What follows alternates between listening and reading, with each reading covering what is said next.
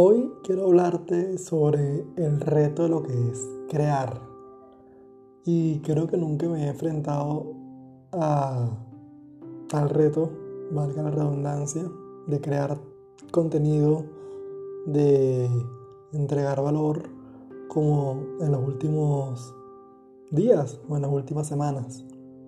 Y es que definitivamente usar el cerebro para generar o hacer algún tipo de actividad previamente eh, diseñada es una cosa, pero utilizarlo para comenzar a crear es otra. Es un proceso bastante bonito porque lleva a uno a pensar de manera diferente, a ponerse en los zapatos del cliente o de la otra persona que está escuchando o de la persona que le quieres hacer llegar el mensaje, cómo quieres hacerle llegar algún mensaje o cómo quieres expresar lo que sientes y que la persona realmente eh, lo entienda. Es todo un proceso eh, maravilloso porque comienzas a, ver las cosas de un punto de vista diferente. Por ejemplo, en el proceso que estoy haciendo de reto escritor leyenda,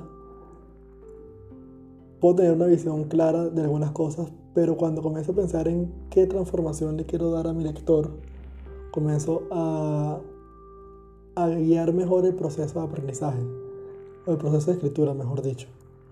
Cuando quiero comenzar a crear una comunidad, y no aplica solamente para mí, sino para cualquier persona que quiera crear una comunidad del área que ella quiera, comienza a pensar en esa persona que te va a leer, la persona que te va a escuchar, o esa persona incluso que te puede comprar y comienzas a valorar eso, a pensar en lo que esa persona quiere y cómo comienzas a, pensar en ella. Y es un proceso muy bonito porque también en esta dinámica que hay actualmente, en donde hay mucha información, en todos lados hay información, captar eh, la atención de alguien es realmente complicado, pero fidelizarlo es aún más complicado. Entonces, comienza a haber un juego interno sobre cómo es la mejor manera de llegar a la persona. Y poco a poco vamos generando resultados. ¿Qué eh, enseñanza dejo de, de, de este pequeño conversa? Lo importante que es sentarse a crear y no simplemente accionar.